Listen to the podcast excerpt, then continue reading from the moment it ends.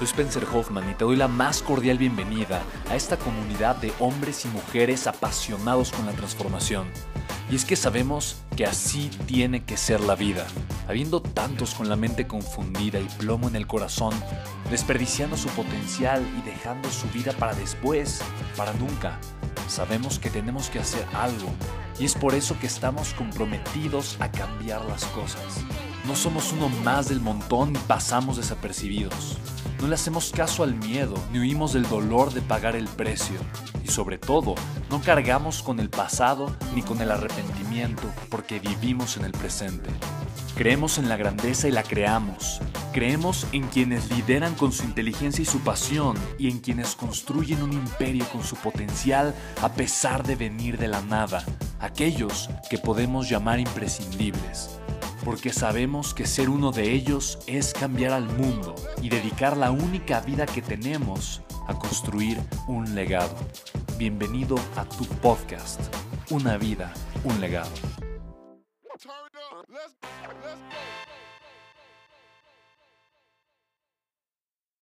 Hola, ¿cómo están? Soy Spencer Hoffman y en el siguiente episodio van a escuchar una entrevista que me hicieron para un podcast Los Mentalistas. Me encantó, comparto cosas que nunca he dicho antes, espero que la disfrutes mucho. Chao. Hola, hola gente. Bienvenidos, mis mentalistas, a un episodio más de acá su, su podcast. Hoy traemos otro invitado súper. Otra vez estamos en Ciudad de México. Ya, ya se van aquí estamos viajando dos meses a la Ciudad de México. Sí, ya teníamos episodios como para dos meses. entonces, eh, la gente va a pensar que estamos acá todo, todo, todo el rato. Eh, consiguiendo más invitados, de hecho, bueno, ahorita, ahorita vamos a contar, pero estamos muy felices, estamos vibrando súper alto. La verdad que este viaje ha sido como un... ya se siente como un salto cuántico en, en cuanto a cada quien personal, las ideas que nos llevamos para los proyectos, eh, la energía, las relaciones, han sido, ha sido brutal este viaje. Y, y después de una sesión de con Rafa Coppola en la mañana que nos fronteó, eh, hoy tenemos a un invitado también muy, muy, muy especial. Y pues vamos a dar mucho valor al episodio del día de hoy, mis mentalistas. Que la que hay, mi gente, les habla Baruca aquí en sus oídos. Y pues nada, seguimos aquí en movimiento, en acción, contactando. Seguimos aquí creciendo y aprendiendo cada día más. Y pues contentísimo, contentísimo de estar aquí con otro invitado más. Este día ha sido como de mucha acción, no hemos dormido mucho, pero estamos felices y contentos haciendo lo que nos apasiona. Y pues ahorita que, que vean con quién estamos, pues ya verán aquí la bomba que va a explotar. Venga, venga. ¿Qué onda, mi gente? Muy buenas tardes, muy buenas noches, muy buenos días. Pues como todos estamos muy felices, pero más felices que tú nos estés escuchando.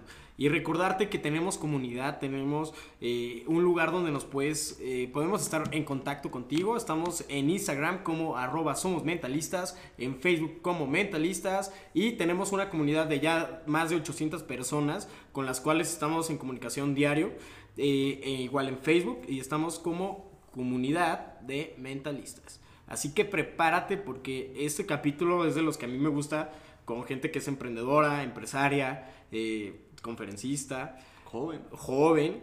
Y ustedes saben que a mí me encanta todo este tema de los negocios, entonces vamos también a, a tocar algo por ahí. Y bueno, pues los dejo con Charlie. ¿Qué onda, gente? ¿Cómo están?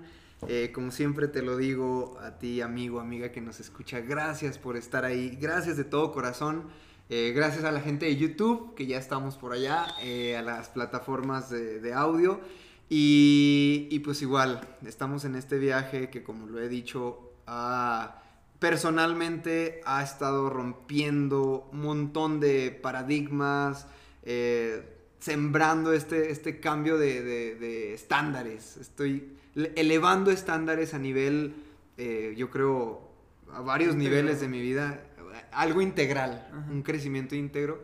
Y pues bueno, estoy muy contento, agradecido de estar aquí con nuestro invitado del día de hoy, como para cerrar con broche de oro este día y a lo que viene mañana, porque se viene también un día muy movido. Entonces, pues nada, te quiero agradecer por estar acá. Esto es para ti, siempre ha sido para ti y vamos a darte todo el flow de todo corazón. Acá, eh, lo primero, las primeras palabras que dice el invitado, nuestros invitados aquí, son tres que te definen. antes de que nos digas tu nombre, que te dedicas todo eso, tres palabras que a ti te definen. ¿Cómo te definirías? Yo, yo creo que lo primero es conciencia. eh, y la razón por la que utilizo esta palabra es porque estoy muy consciente de que ser consciente es lo que me lleva en el crecimiento correcto. Ok. Lo segundo es riesgo. Creo que soy una persona que acepta mucho el riesgo en todos los sentidos de mi vida y siento que parte del crecimiento que he podido tener ha sido también porque acepto el riesgo. Y yo creo que en tercero, eh, yo creo que es amor.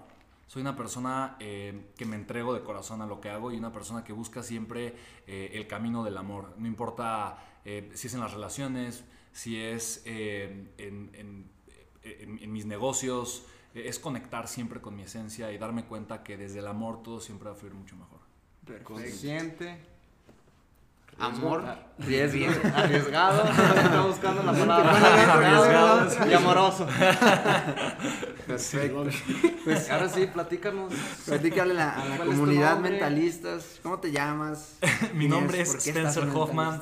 Estoy en Mentalistas porque Geras me envió un mensaje y me invitó a participar en el podcast y, y me encanta. A final de cuentas creo, creo en la colaboración, creo en la participación. Eh, había escuchado obviamente de ustedes, pero independientemente de eso, pues me encanta, me encanta colaborar con, con- con personas como ustedes que tienen un espíritu de agregar valor, de servir a las demás personas. Y creo que mientras más personas estemos en esa sintonía, apoyando eh, y sumando, obviamente vamos a poder crear pues mayor conciencia y un impacto positivo. ¿no? Sí, a través de qué, qué, cómo lo haces tú, qué haces, a qué te dedicas. Yo, eh, en algún momento, uno, uno de los conceptos que más me gustó acerca de lo que hago eh, es el concepto del sembrador. Yo o sea, me veo a mí mismo como un sembrador. Me interesa más sembrar que estar cosechando, honestamente. Aunque, eh, me- honestamente, de, de forma pragmática, pues, soy empresario, tengo tres empresas. eh, soy autor también, eh, estoy, voy, por- voy a publicar mi tercer libro este año y soy conferencista, he dado más de mil conferencias. Eh, no, no quise ser conferencista, eso fue mero accidente, honestamente. Pero bueno, al final de cuentas eh, ha sido parte de las sorpresas maravillosas que en la vida he ido encontrando y, y no sé si eso respondió a Sí, tu sí, pregunta. sí. yo, yo tengo la, la curiosidad, desde que estuvimos hace 8, 9 meses por ahí con Daniel Domínguez, Ajá. eh, también en nuestro último viaje a México estuvimos con él grabando y nos dijo, oigan, tienen que conocer a Spencer, vibran, o sea, van en la misma vibración y tal. Total, ya estamos aquí. Pero desde entonces yo decía, me ponía a ver los videos y en salón de mentores y todo, y dije, qué chido, o sea, porque yo no te tanteaba la edad. Ahorita nos dijiste tu edad, no la voy a decir aquí. pero. Tengo 29 años, este 29. año cumplo 30 y me está dando la crisis de los 30. Yo, yo no, No la tanteaba. decir. La verdad que yo, yo decía, no manches, este chavo o es de mi edad o incluso está más chico, te lo juro. ¿Tú qué tienes? 25. Ay, gracias. No, no, no, y no por... Te lo juro, yo decía, es de mi edad. Y luego empezaba a dudar, no, no, de tener unos 23. Te lo juro que ayer era tema de que todos, ¿cuántos tendrá? No, es que dijo que ya tenía un hijo. No, es que así estábamos como que adivinando. Yo fui papá a tu edad. Ah, ya, ya, ya, por eso, pero te lo juro Justo. que nada. Y, y yo, pues te veía y y dije, ok, veo que conferencias, te vi en el, en el, acá en el evento con Chris Ursúa, mil conferencias, hace esto, hace el otro, líderes, has estado con líderes nivel mundial, o sea, súper chido, ¿no? Y, y yo digo, bueno, este es el hoy, pero ¿cómo comienza Spencer Hoffman?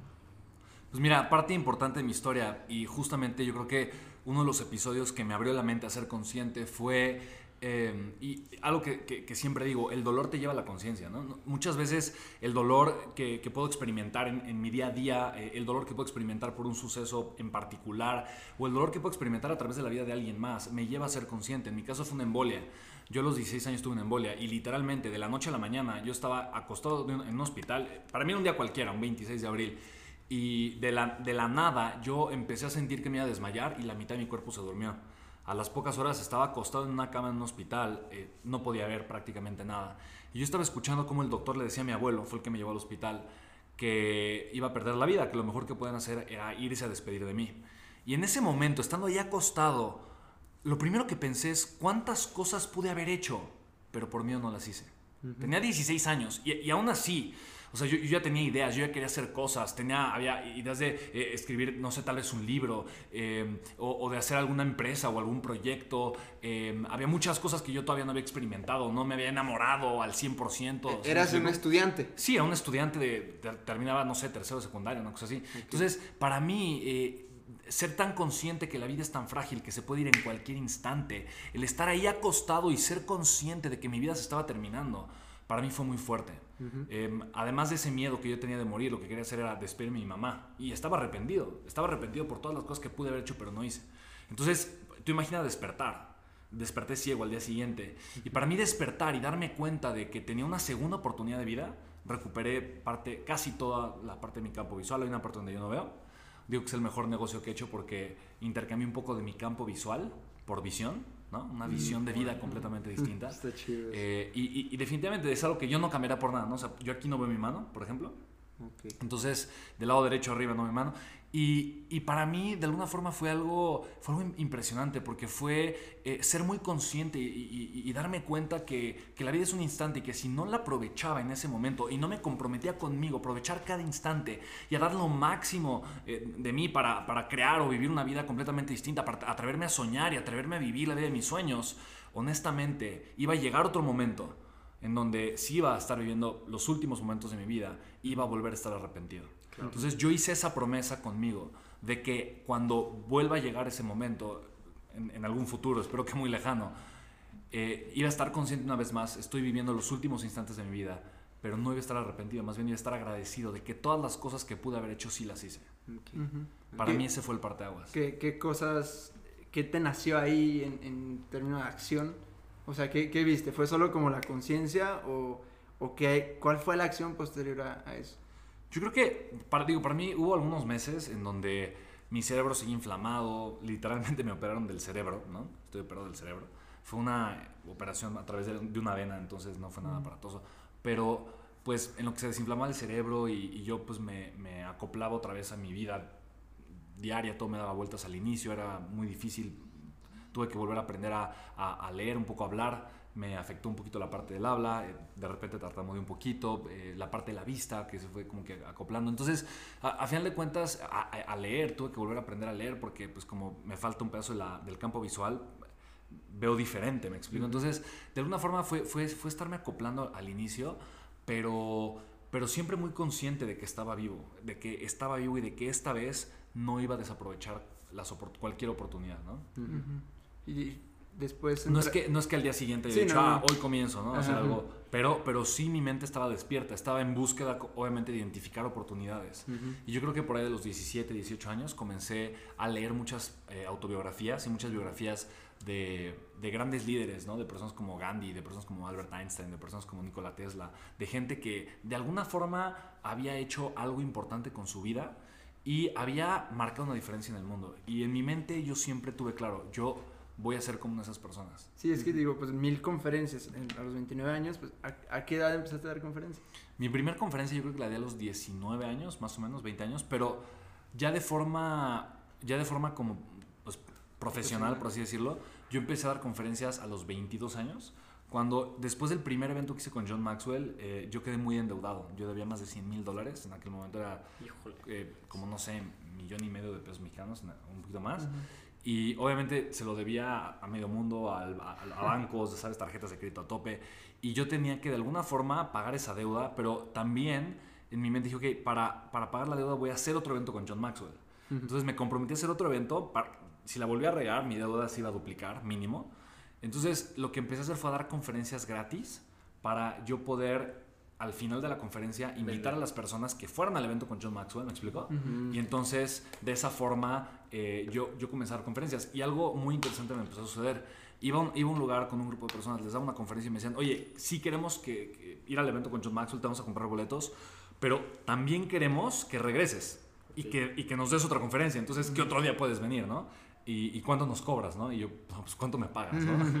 y literalmente así comencé a dar conferencias, por necesidad, honestamente. Primero por necesidad para vender y después comenzó a hacer una fuente de ingresos. Yo creo que al principio comencé cobrando 3 mil pesos por conferencia, una cosa así. Luego 5 mil pesos, pero en un mes daba 20. Entonces 5 mil por 20 pues son 100 mil pesos, ¿no? Entonces de alguna forma era, eh, era, era, una cantidad razonable que me permitía de alguna forma vivir y al, al mismo tiempo ir pagando parte de la, de la deuda que tenía. Y con la venta de boletos pues iba financiando el siguiente evento. Entonces eso fue lo que yo eh, estoy haciendo por varios años, literalmente varios años para ir, ir, eh, ir, saliendo de la deuda e ir comenzando a construir mi vida de una forma completamente Eh, Eso, o sea, e- eran libros, tú dices, tomé la decisión, primer, para mí, primer gran paso, es decir, tomo la decisión y la visión, ¿no? Primer gran paso. Segundo gran paso, agarrar libros y leerte biografías de gente extraordinaria, pum, pum, para mí, segundo gran paso que diste. Y de ahí a las conferencias, ¿cómo es que, que Spencer se empieza a presentar, a dar conferencias? Siempre ha sido bueno hablando en público. o, o como que, o sea, la gente te gusta, te gus- buscaba, perdón, ¿por qué? eh, Mira, em, la primera conferencia que di en ese, o sea, justamente como, y, y que descubrí, dije, ah, lo puedo hacer, a la gente le gustó, soy bueno en esto y probablemente, eh, no, o sea, obviamente al inicio, pues cometes muchos errores, ¿no? Y como dice Jim Ron, cuando eres nuevo haciendo algo, tienes que suplir tu falta de experiencia con energía. ¿Me explico? Entonces, al principio tienes que dar mucha energía y la energía suple tu falta de experiencia. Conforme va pasando el tiempo, obviamente tu experiencia eh, te permite no tener tanta energía, ¿no? Y aún así generar un impacto porque vas siendo mucho más consciente de cómo hacen las cosas. Y en el caso de las conferencias es exacta- exactamente igual. Entonces, yo al inicio le echaba tantas ganas, ¿no? Que la gente, que, que generaba un impacto en las personas. Entonces, de alguna forma me pedían que regresara. ¿Cómo comencé? Porque en el evento de John Maxwell fueron muchos grupos de personas, eh, muchas, muchos empresarios de multinivel y eh, un amigo mío que se dedica a la venta de libros, él me invitó y me dijo, oye, ¿sabes qué? Eh, una de las personas que me compra muchos libros eh, te ubicó porque, imagínate, yo tenía 21 años. Eh, la primera vez que John Maxwell vino a México, nadie lo había traído, cuarenta y tantas veces lo habían invitado, John Maxwell rechazó cuarenta y tantas veces venir a México, nunca nadie lo había logrado traer a México, es la primera vez que el, el referente mundial de temas de liderazgo venía a México, entonces para mucha gente fue inédito y luego ver que un chamaco de 21 años lo había traído, para mucha gente fue como impresionante, entonces una de estas líderes que tenía un grupo grande de multinivel se acercó con este Alex Ramos y dijo, oye, me interesa mucho que él venga a compartirle a nuestra comunidad, a nuestro grupo, cómo una persona de 21 años puede hacer algo tan increíble y aquí hay gente que tiene 21 y 41 y 51 y 61 y les cuesta trabajo salir y vender algo tan sencillo, ¿no? Entonces, de alguna forma, eh, él me dijo, me dijo, oye, ¿por qué no pues vas y das una conferencia? Y así tengo muchísimos contactos, muchas empresas eh, que de alguna forma pues les puede llegar a interesar lo que haces. Y, y acepté, dije, ah, pues ok, o sea, no, no, no está nada mal. Y le dije, oye, ¿puedo promover el siguiente evento que voy a hacer con John Maxwell? Ahí me dijo, sí, adelante, sin ningún problema. Y fue lo que hice, ¿no? O sea, esa fue la primera vez. Y esta, esa persona, o sea, en ese evento, había invitado a otros líderes de, de multinivel, ¿sabes? Entonces me vieron, me escucharon, eh, vieron el impacto que eso generó en su audiencia y les encantó y me dijeron, oye, eh, ellos me invitaron a otras conferencias y literalmente eh, nunca, ni una sola vez he hecho publicidad para dar conferencias, ni una sola vez. O sea, nunca me he publicitado, nunca eh, he buscado una agencia de speaking, al contrario, me han buscado a mí, pero boca en boca. de boca en boca el 100%. Sí. Oye, y pero ¿qué hay entre que empiezas a leer libros, todo eso, y que te animas a hacer un evento con John Maxwell? ¿Y cómo contactas con, Ajá, John, con John Maxwell? O sea. Mira, fue una historia interesante. O sea, yo ya estaba muy metido en el tema de, de- de- de ser un empresario desde muy joven. Em, cuando yo empiezo a leer todo esto a los 18 años, yo, yo con mi hermano abro una pizzería. Es una pizzería que empezó a ir bien, después fracasó en temas administrativos, pero independientemente de eso fue una muy buena experiencia. Y yo, em, a la par de estar obviamente con mi hermano como yo inversionista, yo fui el que invertí para, para poner la pizzería a los 18 años, yo había comenzado a leer muchos libros. Y uno de esos libros que me impactó poderosamente fue El ABC del éxito, un libro chiquito, sencillo, de una editorial que se llama Vergara y Riva y, y lo compré en un Sanborns, me costó, no sé, 100 pesos, una cosa así. Y quedé impactado porque en mi mente era como, ¿cómo alguien me puede decir cuál es el éxito si el éxito es diferente para todos, no? Y cuando vi el autor, era John Maxwell, y en ese momento yo me hice la promesa, en algún día, en algún, en algún momento, algún día voy a conocer a este autor. Y tiempo después, eh, no sé, uno o dos años después, hablando con un amigo, era un líder fuerte de una empresa multinivel, él tenía yo creo que como una organización, dos mil personas más o menos, eh, dije- él me dijo, oye, ¿por qué no juntos este, eh, cumplimos ese sueño que tienes y traemos a John Maxwell, ¿no? Y le dije, pues órale, va. En ese momento yo sentí mucho apoyo porque en mi mente es, ah, este cuate que es exitoso, o sea, no estoy solo, ¿me explico? Sentí como que mucho apoyo de su parte. Y entonces yo me di a la tarea de contactar al manager y, y buscar, obviamente, traer a John Maxwell. Y me tardé seis meses, eh, no solamente para contactarlo, pero para convencerlo. Me dijo que no, y que no, y que no, y que no, y que no, y que no, así una y otra vez. Y yo le preguntaba, oye, John Maxwell, y que no, oye, pero ¿cuándo puedo traer a John Maxwell aquí? Que no, y que no, y que no, y que no. ¿No? Y llegó un momento en que me dijo, por favor, deja de insistir. Entonces yo le dije, le dije a David Hoyt, que ahora su manera es otra, pero le dije en ese momento, le dije, oye David, déjame escribir una carta a John Maxwell. Y si la ley dice que no, te prometo que dejo de insistir. Y me dijo, ¿me prometes que dejas de insistir? Le dije, te prometo. Me dijo, ándale, escribe la carta, ¿no? O sea, como que, órale, va. Si eso va a hacer que dejes de insistir, es escribe la carta. Oportunidad. Y yo escribí la carta, me dijo, pero ah, un párrafo, algo chiquito. Y básicamente le puse, John, estoy completamente convencido que la razón por la que eres el número uno en temas de liderazgo a nivel mundial el día de hoy es porque a lo largo de tu vida, a lo largo del camino, han habido personas que creyeron en ti. A pesar de que pudieron no haberlo hecho, a pesar de que no eras el número uno en ese momento. Y por, por esa fe y esa confianza que otras personas te dieron, tú el día de hoy puedes ser quien eres. Y si eso es cierto, yo te pido, por favor, que me des esa confianza que alguien más algún momento tal vez te dio a ti. En México te necesitamos. Eh, en México necesitamos despertar, necesitamos despertar a convertirnos, a, a ser grandes líderes. Y tu voz puede ser esa chispa que encienda tantos corazones en nuestro país. Entonces, y ya fue lo que le puse, ¿no? Entonces, Y ya. y pasaron ya seis meses, pero pasaron seis meses y yo no, no tuve respuesta. Yo pensé que, que ya no me iba a responder nada. Y literalmente yo estaba de vacaciones en mi familia en Chiapas, eh, eh, con mi mamá y mis hermanos. Y, literalmente ah, entre dos pueblitos, no había señal, eh, pero íbamos como una lomita, entonces como que agarró señal el teléfono. Yo venía escuchando desde Napoleon Hill. Y en ese momento eh, entra una llamada y es el, el manager diciéndome que John Maxwell había aceptado ir a México. Me mandó un contrato, más de 100 mil dólares, más gastos, eh, más avión, así un- una cantidad impresionante de dinero. Y me dijo, eh, la única fecha que puede ser el 2 de diciembre. Yo en ese momento no había cuadrado que era la toma de protesta de, de Enrique Peña Nieto. ¿no? Ah, No, ok. yo, no, yo no había que iban a haber manifestaciones. Yo no quería ser un día complicado. Eh, fue cuando el, el, eh, eh, Andrés Manuel tomó el Zócalo, ya sabes, todo. Eh, incluso antes de esa fecha, ¿no? Eh, y, y literalmente, o sea, yo, yo simplemente vi y dije, esta es la oportunidad que tengo. Yo obviamente no tenía, to- no tenía todo ese dinero, eh, había hecho algunos negocios y eventos antes, me ha ido muy bien, tenía algo de dinero, pero lejos de esa cantidad. Y yo recuerdo muy bien estando en el hotel, estaba de vacaciones, imprimí eh, en, en- literalmente, ya es, que- es que luego los hotelitos tienen como que esa parte de oficinas donde puedes Ajá. imprimir cosas. Imprimí el contrato, lo leí, me temblaba la mano. Yo recuerdo ese momento y yo, yo estaba consciente, yo dije, este es, esta es la oportunidad que tengo. Y este momento va a cambiar mi vida por siempre. Y va a pasar una de dos cosas. O me va a ir muy bien y voy a ganar muchísimo dinero, o voy a aprender muchísimo, ¿no? Firmé el contrato, lo mandé y le dije a mi amigo que iba a ser mi socio en el proyecto, le dije, ¿sabes qué? Ya está. Me dijo, no lo puedo creer, ya está, ya está. Ok. Tenemos que hacer un primer pago. El- el- el- era una cantidad fuerte de dinero.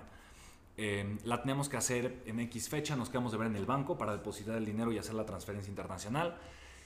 Y me quedé esperándolo, o sea, literalmente yo estaba en el banco, o mi amigo y ella, este, sí, no, sí, nos vemos a las 12, y a las 12 y la 1 y las 2 y las 3 y las canción. 4, como la canción, y literalmente yo le mandaba mensajes y me dejó de contestar, le marqué el teléfono y me dejó de contestar. Yo dije, no, pues algo no pasó, se le acabó la pila, ya sabes.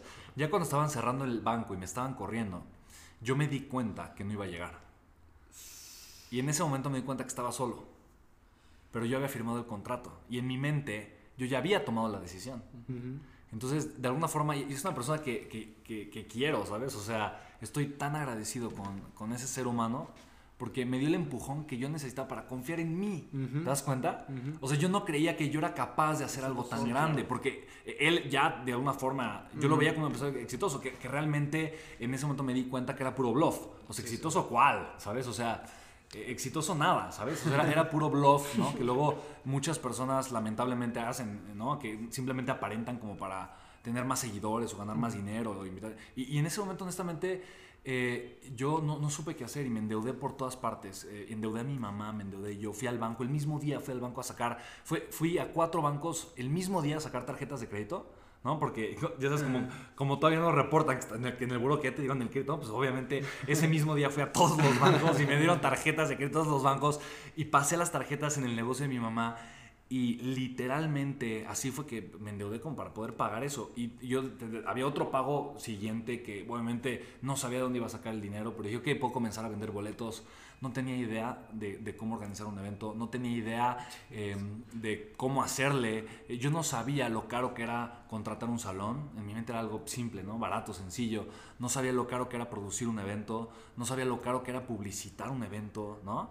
Y de alguna forma eh, fue, una, te digo, fue una gran experiencia y por eso fue que eh, cometí muchos errores, ¿no? Algunos errores muy estúpidos, ¿no? Muy tontos, la verdad.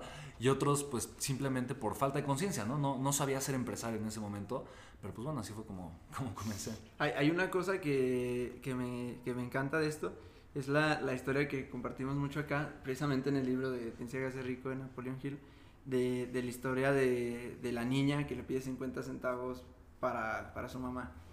Que, que, fue algo así, como que de alguna forma, o sea, el mensaje, no sé, de alguna forma es como la terquedad, ¿no? O sea, de estar ahí hasta, hasta estar y estar y estar y estar hasta que digan el sí. O sea, es, es algo que, que, destaco porque uh, de alguna forma esto seguro, segurito estoy que lo has aplicado pues, ya en muchos otros eh, lugares donde es, es estar, porque la gente normalmente es un no y listo, ya.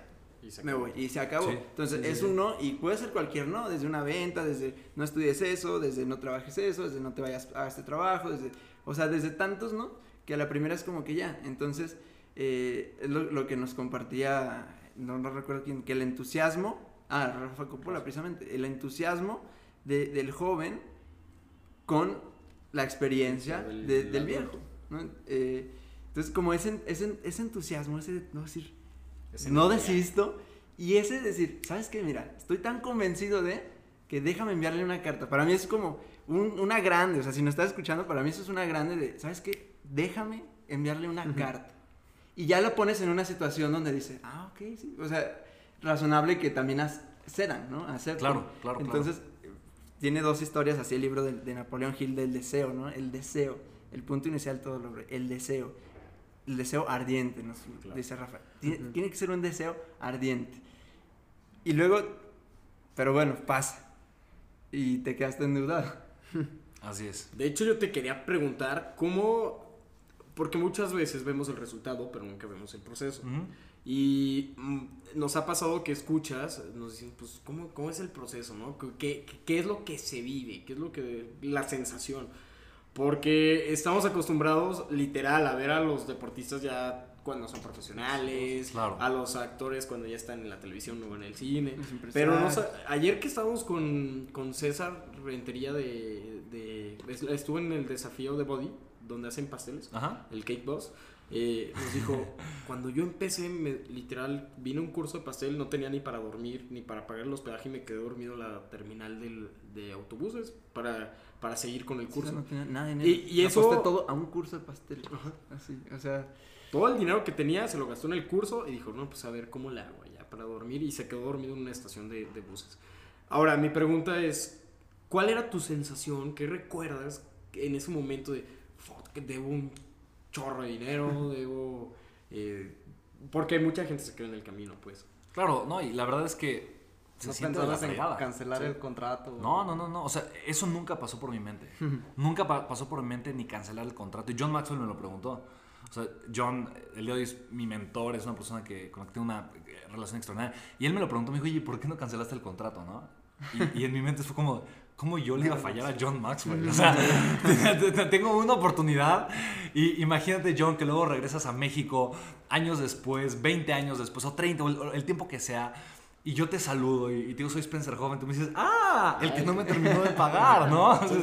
no, eh, pero honestamente tuve eh, desesperación, ansiedad en las noches, no saber qué iba a pasar, no poder dormir.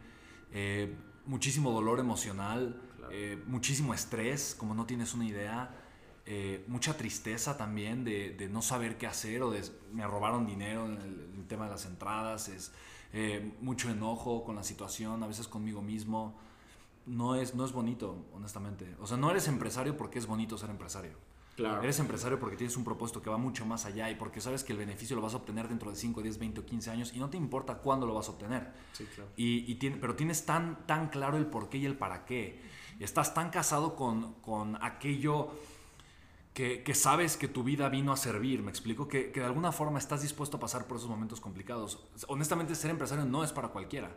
Mucha gente piensa, ah, no, voy a ser empresario porque quiero una vida cómoda. Y es lo último que vas a obtener.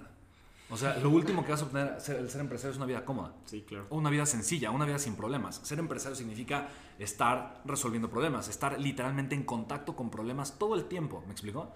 Y eso es algo que, que, eh, obviamente, como dices, ¿no? Es, es muy fácil como que buscar y pensar y querer el resultado final, eh, querer el cuerpo bonito, ¿no? Querer eh, los millones de pesos o de dólares, querer el reconocimiento, querer el crecimiento, pero a la mera hora, cuando, cuando te toca pagar el precio, si no estás listo, si no tienes un propósito muy claro, es muy fácil romper la dieta, ¿no? Regresar a, hábitos. eh, a los hábitos anteriores o regresar a un trabajo, ¿no? Y, y tal Mm. vez entrar a una vida pues mucho más, entre comillas, segura, que realmente es una mentira que nos contamos para hacernos sentir bien, eh, cuando realmente la razón es comodidad, ¿no? Sí, ¿En ese claro. entonces lo tenías claro ya?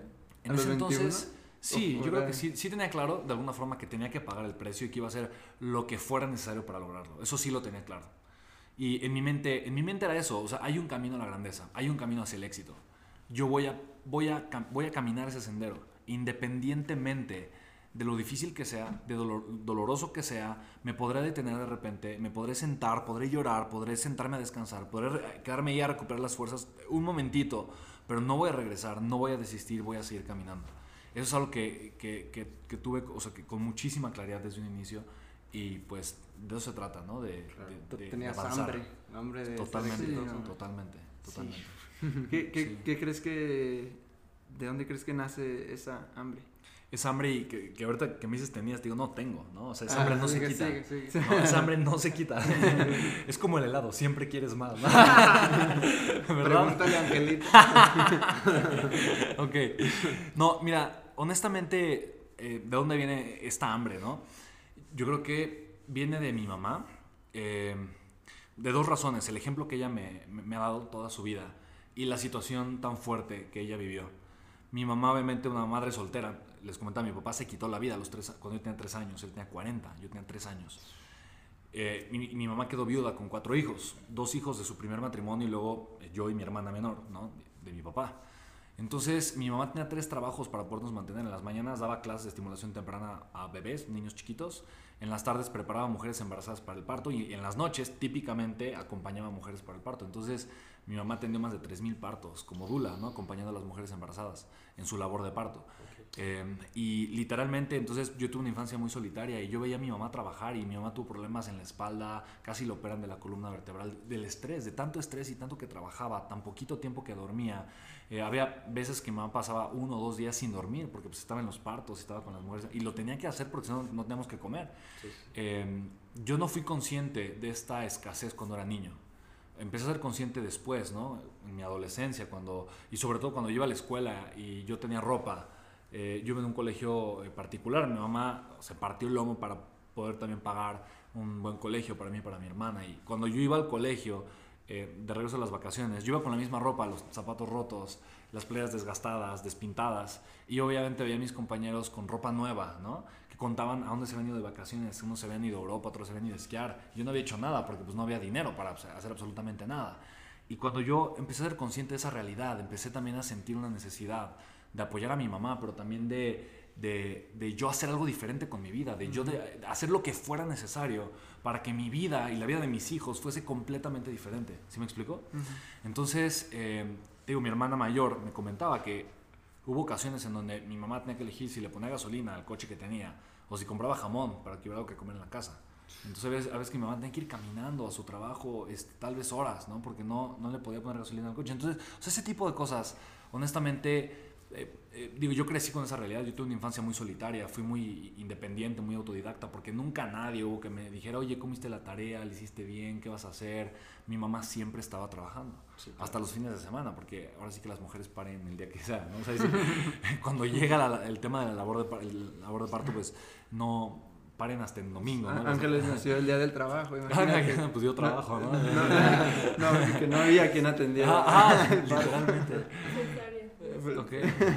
Entonces, y, y- te, y te digo, o sea, a final de cuentas, o sea, todo este tipo de cosas eh, me empezaron a hacer muy consciente y me hicieron consciente de que si yo no hacía algo diferente, mi vida iba, iba, iba a permanecer igual, ¿no? Y, y- y en mi mente sie- siempre hubo algo. Si alguien pudo, yo también. O sea, si, si una persona tuvo la forma de de nada llegar a ser una persona influyente, dejar, a crear un legado y a marcar una diferencia para la vida de las personas, entonces yo también puedo, ¿sabes? ¿Hubo alguien en especial que te inspirara?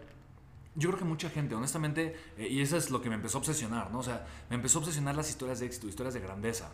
Eh, yo creo que, y los que mencioné, o sea, Nikola Tesla, Albert Einstein, eh, la Madre Teresa de Calcuta, Gandhi, fueron como que mis primeros héroes, ¿no? Que yo los veía y yo decía, ok, ¿qué tuvieron ellos de diferente, ¿no? O sea, de alguna forma, no, no creo que haya sido tal vez su IQ, tal vez Albert Einstein probablemente, pero independientemente de eso, yo veía a los grandes empresarios, Henry Ford, ¿no? Gente que sin, sin, sin haber terminado la universidad o sin tener estudios profesionales, eh, había hecho cosas impresionantes, ¿no? Entonces, en mi mente siempre estuvo esta idea clara, yo puedo aprender de la gente que ha tenido resultados eh, y seguir un camino similar al de ellos, pero que me lleve a la grandeza, que me lleve al éxito. Totalmente. Y eso fue lo que empecé a hacer de alguna forma. ¿Estudiaste de universidad? Estudié eh, física, o sea, ingeniería física, a año y medio, casi dos años. Me, me apasiona la física, honestamente.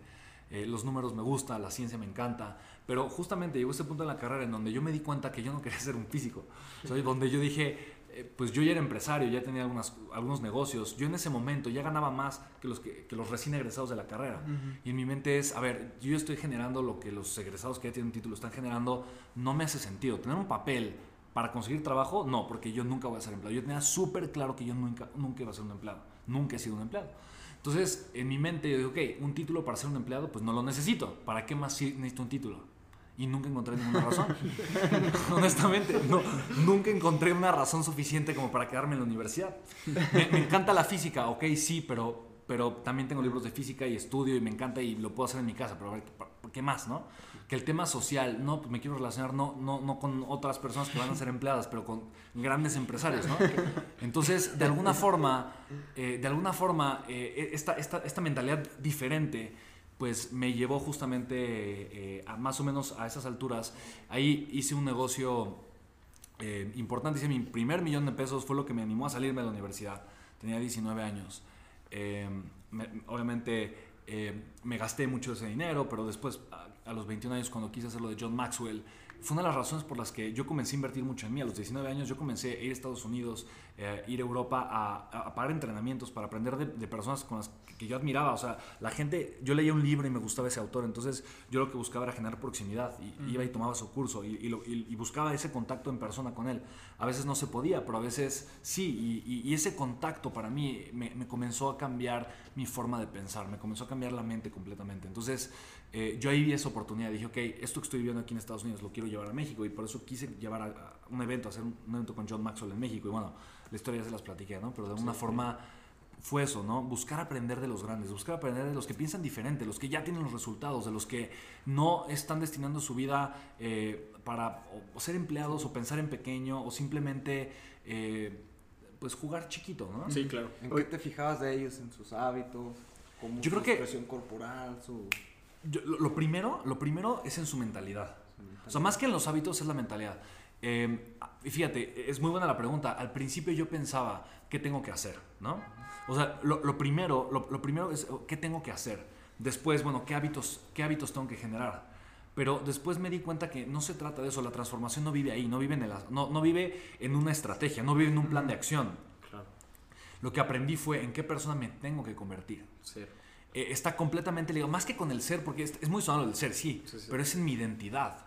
Y mi identidad son las ideas con las que yo me identifico, son las personas con las que yo me identifico.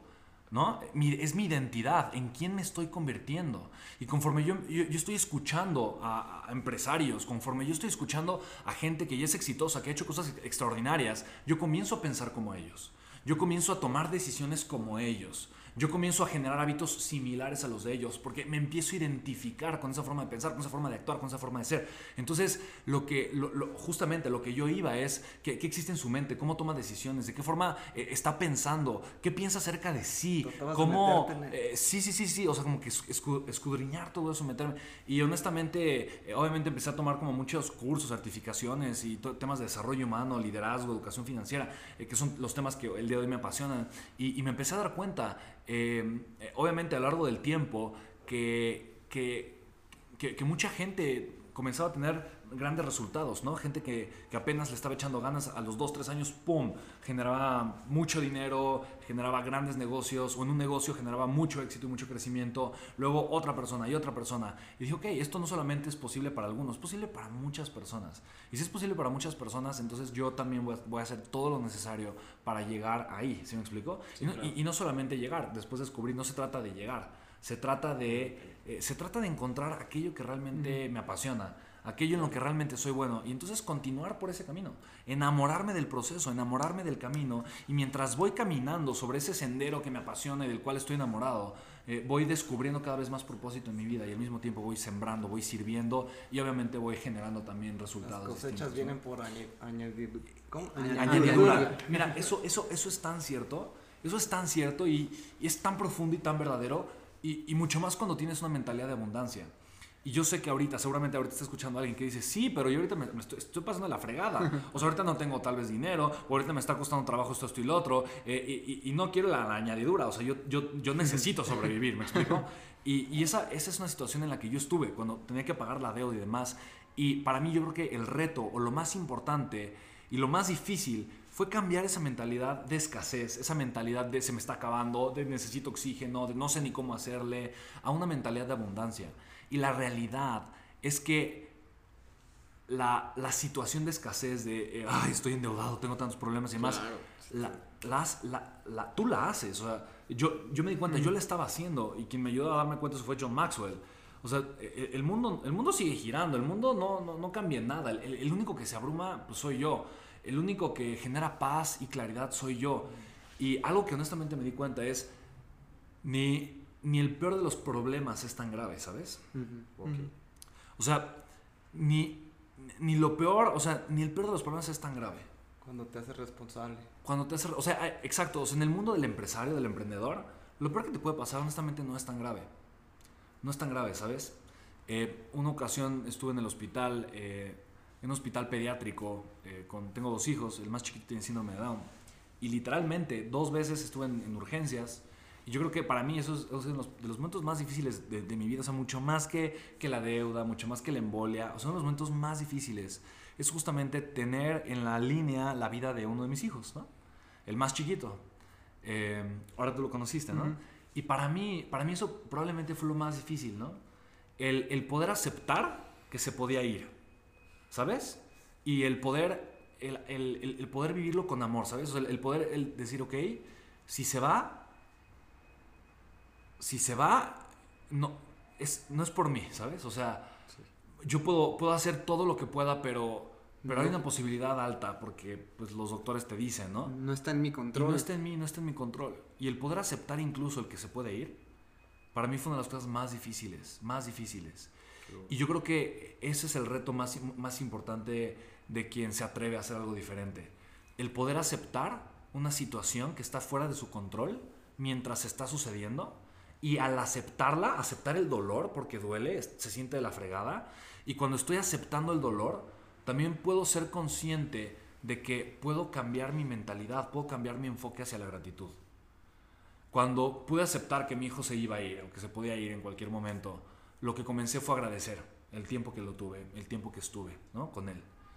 Y en ese momento puedes comenzar a crear, ¿no? Puedes comenzar a hacer cosas distintas. No, ya no es esta mentalidad de, híjole, me falta el oxígeno, ya no sé qué hacer, no sé por dónde ir, no sé por dónde avanzar, pero tengo ahorita una posibilidad de hacer algo completamente distinto, ¿no? Tengo la posibilidad de, de, pues simplemente de, de enfocarme en, en- y, y poderle servir a, a los demás, ¿no? El- hay un episodio que grabamos con un psiquiatra. Bueno, eh, el psiquiatra tiene un episodio que se llama Resuelve todos tus problemas. Ajá. Y, y habla de esto. O sea, a mí me parece muy poderoso esto que estás hablando y de lo que habla él en su, en su episodio. Resuelve todos tus problemas. Ajá. Y, y él, como lo conociste ya seguramente acá en Mentalistas, en, el- en el episodio que tuvimos con él, todo desde el punto como muy, muy práctico, muy Ujú. biológico, muy científico y Ujú. así. Se llama Eh, supracortical podcast. Supracortical. Ah, lo he escuchado, lo he Ajá, escuchado. sí, claro. supracortical. Entonces, eh, está impresionante esto que dices de, de, de dónde está como que el, el enfoque. Porque cualquiera sea tu situación de vida, puede ser, puedes tú tener la idea de que es una vida así como que súper problemática, o de que tienes muchas bendiciones. Las dos ahí están. Claro, claro. Siempre están, siempre viven ahí. Y una situación en cualquier país o del mundo entero, siempre están ahí las bendiciones y siempre están ahí los problemas y las desgracias. O sea, todo está. Pero es en, en, en, don- en donde tú eh, pones el foco y el propósito que le das, que es algo de lo que tú hablas mucho, ¿no? Mm. Y, y me gustaría que nos eh, empezara a hablar de esto, porque en tu, tu conferencia, que tuvimos la oportunidad de verlo ahí en el evento de Cris Ursúa, eh, habla, hablas como de, esta parte de- del propósito, de la, de la educación financiera, del, de, del liderazgo. Entonces, ah, ¿qué, qué, ¿cómo llegas tú?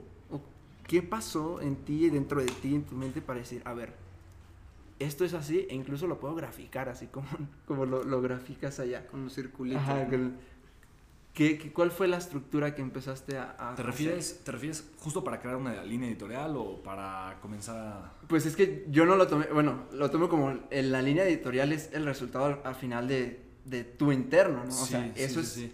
o sea, la línea editorial es el reflejo de ti. Claro. Pues mira, yo creo que igual, o sea, como, como justo venía diciendo, o sea, para mí el, el estar muy, muy en contacto, o sea, el escuchar obviamente que iba a perder la vida y el estar muy en contacto tal vez de, pues de la muerte, ¿no? O sea, a través de diferentes experiencias.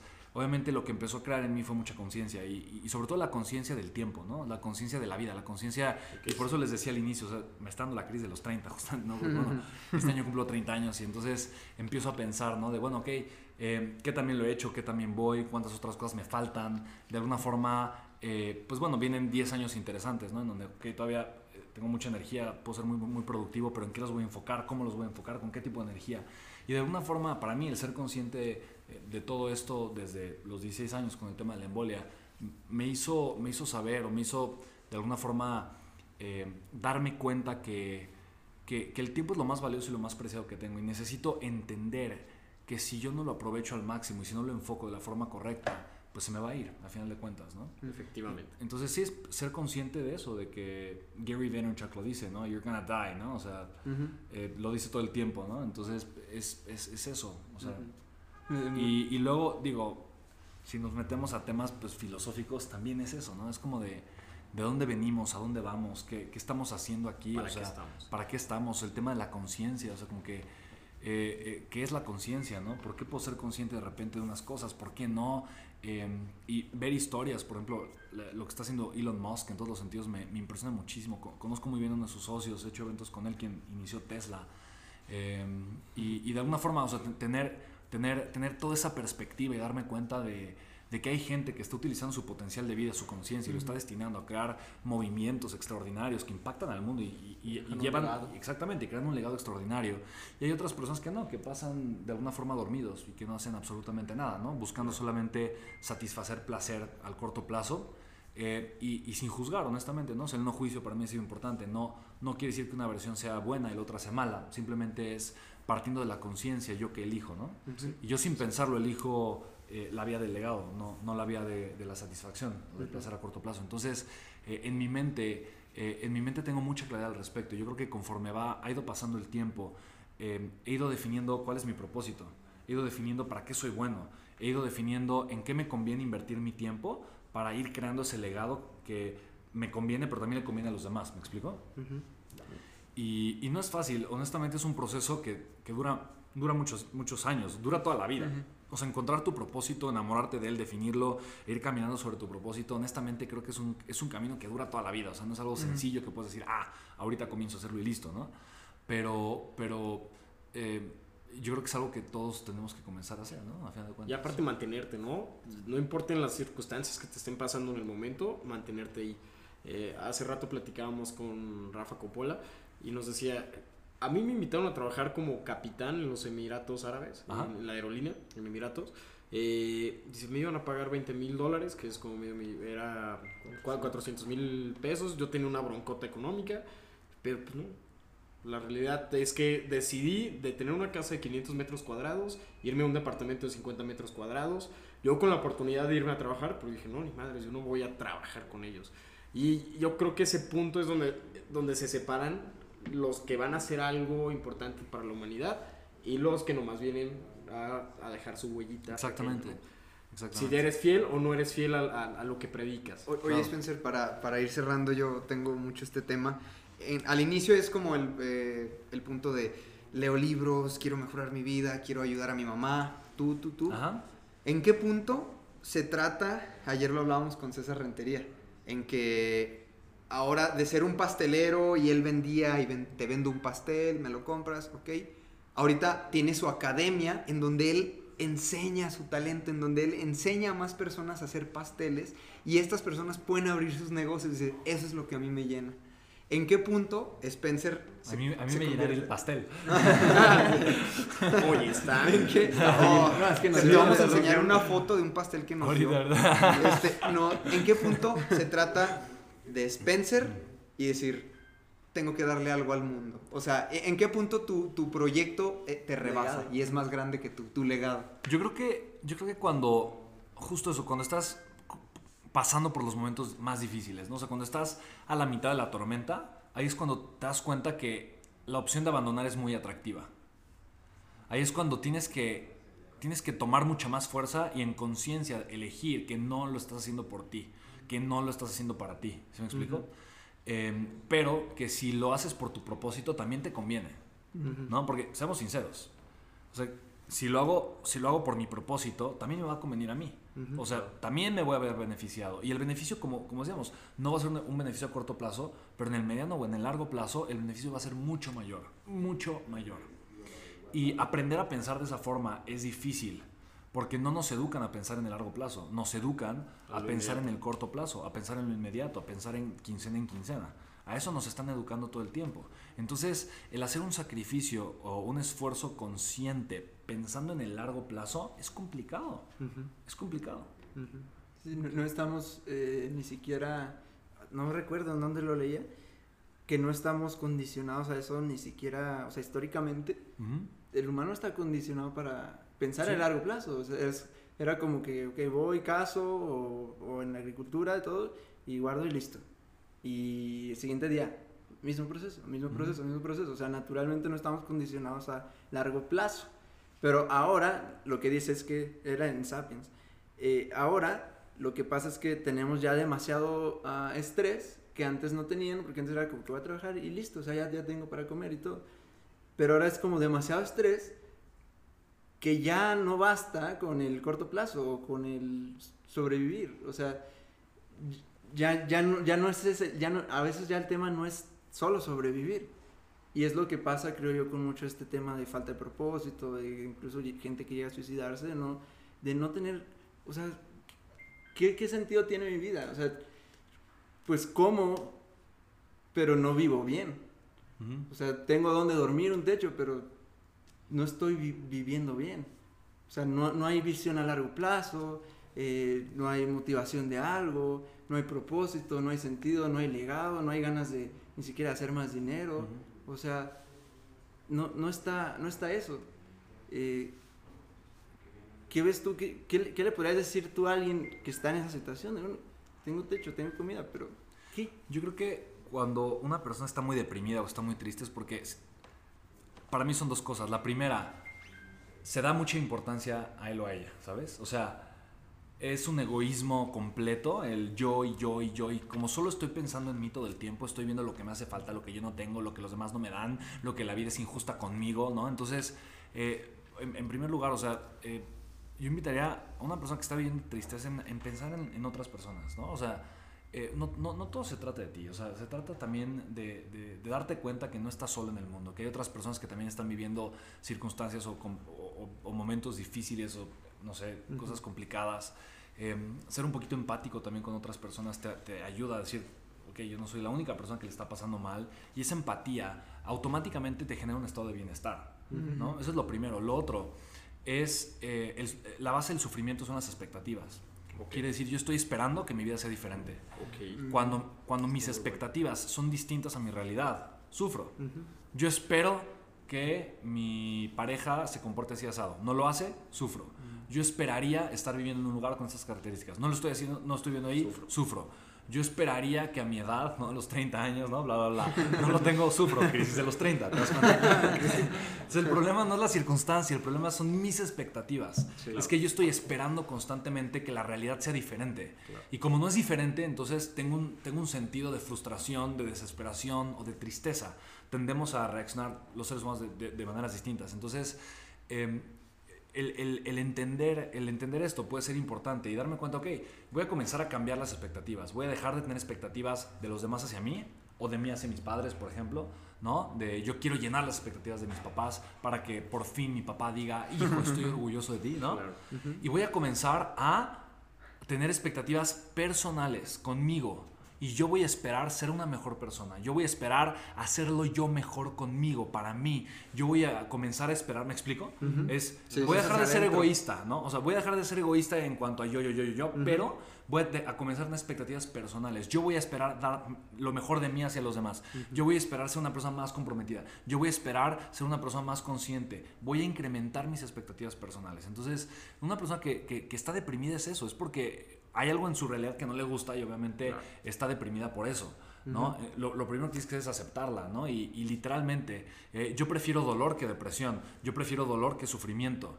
Eh, acepta, o sea que sí, la- las cosas no son como tú quieres. Y, y como dice la canción, te va a doler, ¿no? Pero pues ya, ni modo, que sí, acepte, acepte ese dolor.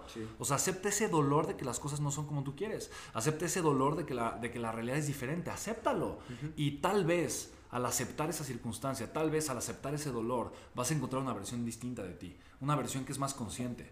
Y esa versión consciente te vas a dar cuenta que probablemente puede, puede actuar, puede hacer cosas, puede tomar decisiones desde una perspectiva mucho más inteligente. Y por lo tanto comenzar a crear. ¿Se me explico? Sí, Ujú. totalmente. Ok. Oye, tengo una pregunta antes de, de ya lo que vayan a decir final. ¿Qué, qué es, qué es lo que más has aprendido tú de John Maxwell?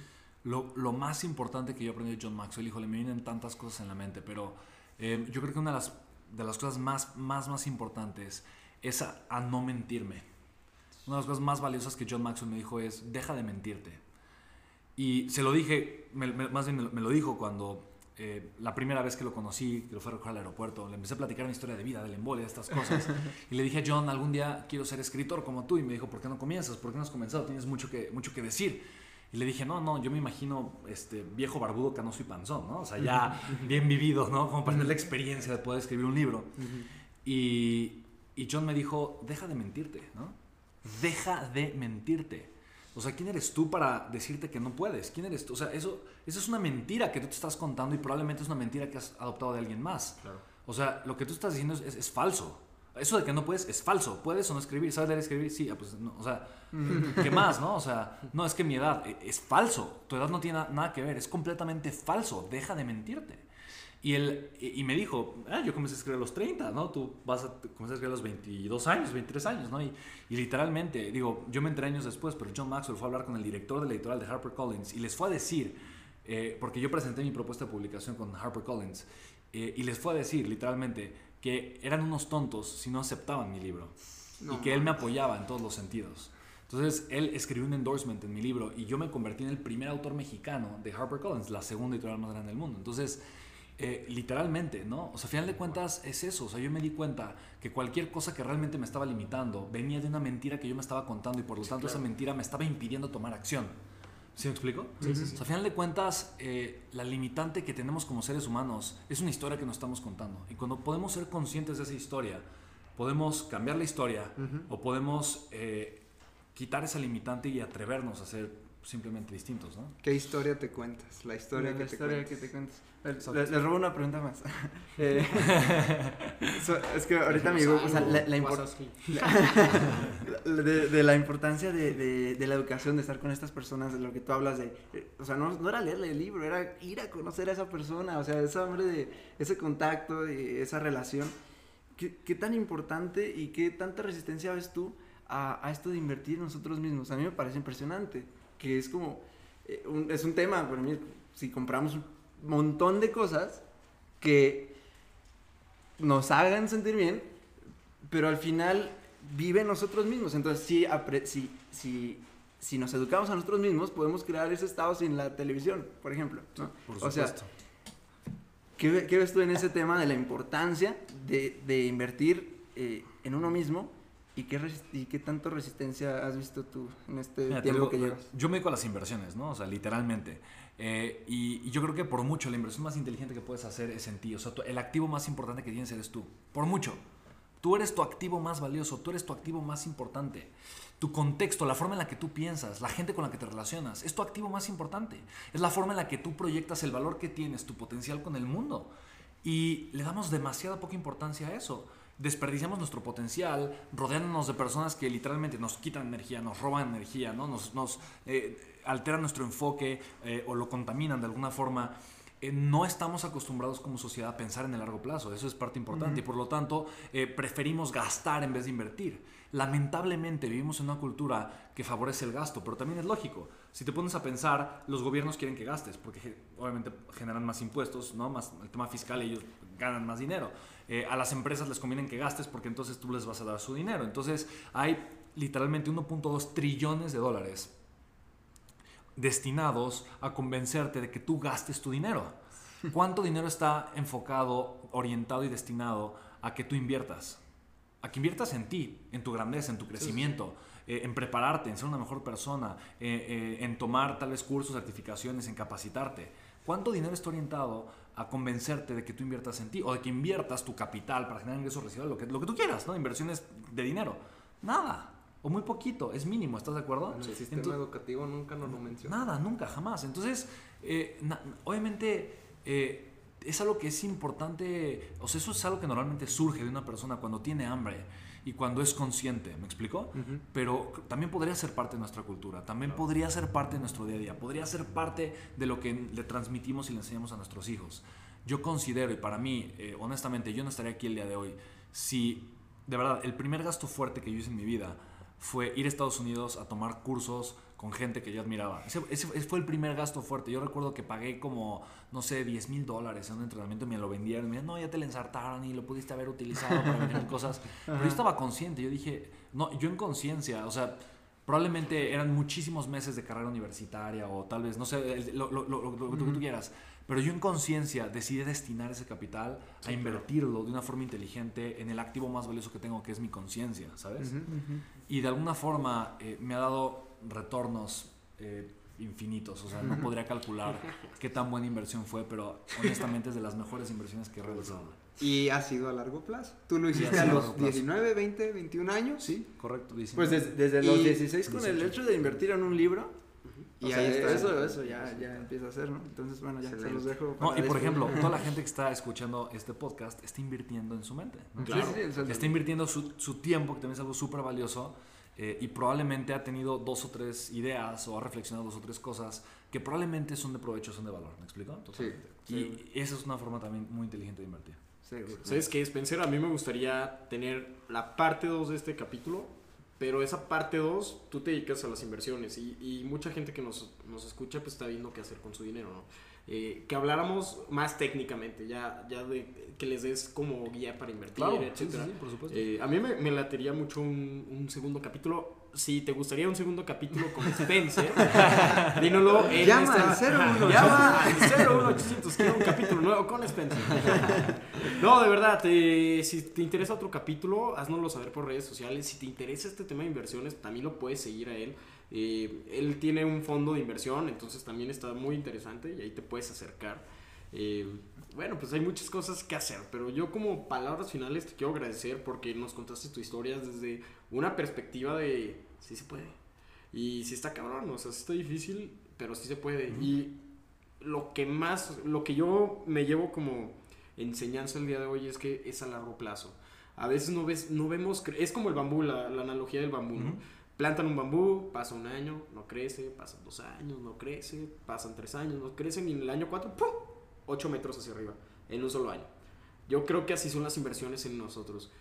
Le inviertes hoy, le inviertes mañana, le inviertes al día siguiente y al día siguiente y de repente pum, ya tienes un montón de herramientas con las cuales puedes hacer miles de cosas. Que es, bueno, yo ahorita te batí con super, con la conferencia de ayer, no se la quieren perder. ¿eh? En algún momento, si tienen la oportunidad de verlo, no, está cañón, cañón, cañón. Elevas la energía y, y siento que tu misión la estás cumpliendo.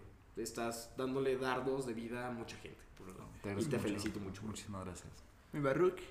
Pues bueno, mis mentalistas ya lo vieron, ya lo tuvieron, ya estamos aquí. ¿qué, ¿Qué onda contigo, Spencer? ¿Cómo le haces para pensar tan rápido desde que estás en tu conferencia? Una idea tras otra, una idea tras otra. Pero muchas gracias, muchas gracias por estar aquí compartiendo con toda la comunidad mentalistas, con cada uno de nosotros. Y la verdad que lo que te aprendo mucho es de siempre estar bien consciente hacia dónde vas, de tener bien presente qué es lo que quieres, este, que a pesar de las circunstancias que no han sido nada fáciles, que te has tropezado, que has ido escalando poco a poco, sigues firme con tu visión, sigues, este, no, no te engañes a ti mismo como, como te lo dijo John, John Maxwell, no, no te mientes a ti mismo y, y todo eso yo, yo, yo me lo llevo porque hay veces que tenemos que arriesgar a cosas que no nos atrevemos, arriesgar a dar ese paso, pero sabiendo que vas a dar un paso firme y que lo que estás haciendo es lo que, lo que te está diciendo tu corazón y, y eso es de admirarse. Muchas gracias No, por hombre, aceptar acá con Baruch, los mensajitos gracias, del Geras y esperamos que sí haya una parte 2 porque tienen mucho, Claro, mucho, mucho con muchísimo gusto. Ya ahorita la gente ya está marcando al 01800, seguramente. Sí, ya, Santi, ¿cómo van las llamadas? No, men, pues eh, muchísimas gracias. Te soy bien sincero. Eh, al ver videos, historias, tu conferencia, por malamente yo, y te lo confieso a ti, mentalista que me escuchas, malamente yo juzgué, ¿no? Ah, bueno, Spencer, seguro, por la pura apariencia, yo dije, seguro creció en una familia de dinero. No sé, o sea, una tontería, ¿no? Yo pensé, te lo digo. programaciones que Sí, programación. Yo así pensé. Seguro, pues ya, ya traía algo de dinero. Entonces, si ganó un millón a los 19, pues ahí algo había, ¿no? Ahorita así como que me diste, ¡pum! Super feedback. Ándele. o sea, Spencer no viene así. Spencer viene de un uniforme roto, de zapatos así. O sea, yo me quedo con eso. Me quedo con el tema de cómo. Y, y- y vas aprendiendo a identificar, o sea, hemos ido aprendiendo a identificar esos patrones, ¿no? De las grandes personalidades con las que hablamos. Y lo menciona este, muchos autores, entre ellos este chavo, el, el de las cuatro horas, semana laboral de cuatro horas. Tim Ferriss. Aprendes a identificar patrones en común de las personas de éxito. Hace rato con Coppola, hoy contigo, ayer con fulanito, antier con fulanito. Dices, es gente que se tatúa algo en la mente y dicen, voy a por ello. Y voy a por ello, y voy a por ello. Pasan cosas, sí, arriba, abajo, perfecto, pero yo voy a por ello. Y la mentalidad, la preparación. Entonces aprendes a identificar ciertos patrones que dices, ahí está la formulita, ahí está la formulita. Entonces sí te quiero agradecer de todo corazón, te quiero eh, aplaudir, felicitar porque, eh, o sea, tu historia me, encantó y decirte a ti que nos escuchas, es tu camino. Eh, Lo que escuchaste es Spencer. Puede parecerse, puede no tanto a lo tuyo, pero yo noto una reacción muy común de la gente ayer, ayer o antier en tu conferencia, ahí en el evento, al, al decir tú, a mis 19 años hice este, un millón de, pesos, la reacción de la gente, ¿no? Señores así de, "Uf, ay, híjole, ¿quién fuera él? Híjole, qué padre, ay, yo ya tengo 40, yo ya tengo 50, uy". y los de 19 frustrados, y yo tengo 19. es su camino, ya viste todo el sudor que derramó, ya viste toda la preparación que, que llevó, es tu camino, tú que nos escuchas, enfócate en tu camino y sabes que, que lo que tenga que llegar va a llegar siempre y cuando te conviertas en la persona adecuada. No es qué quiero tener, es, como lo dijiste, quién requiero ser para llegar a esos resultados. Entonces, neta, eh, te aprendo mucho, como he aprendido mucho estos días. Gracias de todo corazón, te felicito y pues bienvenido. Universo, dame más. Muchísimas gracias, gracias. Gracias a todos ustedes. Eh, yo comple- complementando lo de Charlie, como las partes en común, le agregaría la parte de, bueno, sí lo dijiste, pero la de la educación. O sea, es impresionante cómo con los que hablamos es educación. O sea, es gente devora libros, devora cursos, devora mentores, devora... O sea, gente que está educándose y como nos compartió Rafa, eh, me- nunca lo había pensado así. Dice, pues claro, lees libros para ser doctor, para ser médico. Lees libros para ser ingeniero. Y la gente cuando me criticaba de que leía libros para ser millonario, ¿Qué onda? también, o sea, ¿por qué no? leo libros y me educo para ser millonario. Y, y él lo dijo así como, y así, así pasó. Entonces, eh, le recargo mucho esto de la educación, este riesgo que has tenido y, y el, el sentido que le das a las cosas, o sea, desde donde te enfocas, después el sentido que le das a las cosas, o sea, a tal grado que afortunadamente tu hijo sigue aquí, lo pude ver eh, hace un rato allá arriba, pero el hecho de que tú ya, ya estabas dándole un sentido, pues, o sea, e- es una, no sé si es habilidad, algo que, que podemos adoptar todos y, y de verdad cambia la vida, o sea, cuando le damos sentido a esas cosas que suceden y después accionamos, aco- eh, después, ¿no? Accionar, que en este caso tú lo estás haciendo increíble, toda la acción que llevas, toda la preparación eh, y además estás educándonos, educando a muchas personas y eso de verdad se, se te agradece eh, y como le digo a casi la mayoría de los invitados, ni me imagino, o sea, ni me imagino de lo que va a pasar en 10 10 años. 20 Donde años, estemos o sea, en 10 años. Va a ser, no sé, o sea, es increíble, o sea, toda la energía compartida que se está creando y, y siguiendo avanzando. Y estoy entrando a la crisis de los 30, pero, pues, de todo- pero son, o sea, son 30 años, ¿sabes? Y, y- y en 10 años va a estar es- en la crisis de los 40. O sea, Esperemos esperemos, 41. Ay. o sea, si bien nos va, si bien No. nos va y si, y si marcha todo y, y bien le va al planeta también y, digamos, son otros tres vidas, ¿no? O sea, es increíble todo lo que, lo que puede suceder, así que tienes, tienes acá en Mentalistas a amigos, colegas, colaborador- colaboradores y pues muchas, muchas gracias por aceptar la invitación y compartir todo esto. Con muchísimo gusto y gracias a ustedes, de verdad. Gracias. Muchas gracias. Redes sociales, Pues Superlion. empezamos por aquí. Me puedes encontrar en Instagram como soy León Rivas o en Facebook como León Rivas. Arroba Baruch Reyes, ya te la sabes. Arroba el Charlie Murillo, Charlie Murillo en Facebook. Geras Murillo en todas las redes sociales. Y yo, Spencer Hoffman, igual Instagram arroba Spencer Hoffman y Facebook igual. Spencer Excelente, Hoffman. people. Spencer Hoffman es con doble S al inicio, S-P-E-N-C-E-R y Hoffman, H-O-F-F-M-A-W-M. Una Excelente. disculpa por el trabalengua. Pero escuchen su podcast que se llama Una vida, Una vida, un legado. Lo pueden encontrar varios. también. Sí, sí, sí, sí, sí. una vida, un legado. Escuchen ahí más, mucho más contenido de Spencer. Muchas gracias. Y si nos escuchas y eres nuevo en algo, tapa tu falta de experiencia con exceso de energía, people. Métele Eh, energía. eso.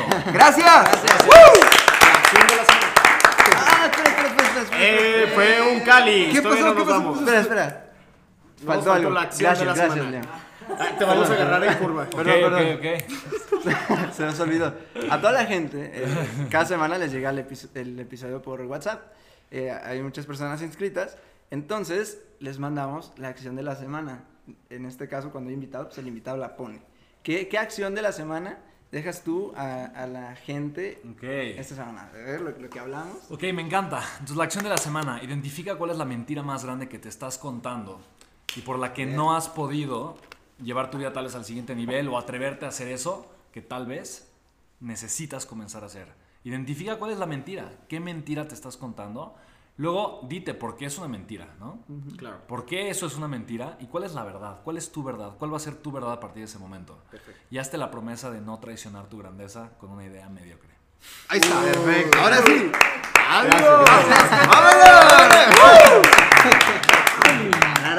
Pam. Thanks. Buena, buena, estuvo buena. esa- Bien. esa. Ahí le metes como un... Rayado. ¿Qué onda chicos? Soy Spencer Hoffman y fíjate, el otro día estaba platicando con un grupo de personas, empresarios, jóvenes emprendedores, gente deseosa de aprender a construir su negocio, su libertad financiera y me preguntaban, ¿cuál es la principal habilidad que tú el día de hoy tienes o has generado para poder facturar varios millones de pesos mensualmente con tus empresas? Chicos, hay una, es una. Y te la quiero compartir. La habilidad número uno que tú puedes aprender a desarrollar el día de hoy es una habilidad que no te enseñan en la escuela, ni en la universidad. El gobierno no le importa que la sepas. El sistema educativo no está, no está girando alrededor de esta idea. Pero esa es la diferencia entre que tú puedas hacer mucho dinero, sobre todo el día de hoy, y no. Y esa habilidad es aprender a ser empresa digitalmente, ser un empresario digital. Y ojo, no dije vender por internet, dije aprender a ser un empresario digital. Chicos, a mí me ha transformado la vida, me ha cambiado la vida. El día de hoy con el tema del coronavirus que estamos viviendo todos, eh, mucha gente está esperando, siente que está en las carreras y que hay una bandera amarilla en donde tiene que frenarse un poquito para esperar a que la situación de alguna forma se normalice y regrese a su actividad que le permita vivir como estaba anteriormente. Eh, y no podemos hacer eso, la situación ya cambió, estamos viendo un mundo diferente y necesitamos entender estos principios. Chicos, precisamente por eso creé yo un programa digital, es completamente gratis, es un webinar, de hecho, vas a tener ahí como tu mentor en vivo directamente, no solamente a escuchar ahora como en un podcast, en una grabación, pero a tener en vivo directamente y quiero compartirte cuáles son tres secretos súper puntuales para que tú puedas aprender esta habilidad número uno, cómo generar flujo de efectivo durante esta crisis y obviamente a través de crear un negocio digital. Chicos, permíteme enseñarte, para mí de verdad me ha transformado la vida, lo hago desde mi propósito, lo hago con la intención de sumar la mayor cantidad de valor posible y si quieres registrarte es completamente gratis, es un webinar en vivo y te puedes registrar en www.creatulibertad.com. ¿Vale chicos? Les mando un fuertísimo abrazo, nos vemos en el webinar y recuerda www.creatulibertad.com. Cuídate mucho, nos vemos pronto. Chao, chao.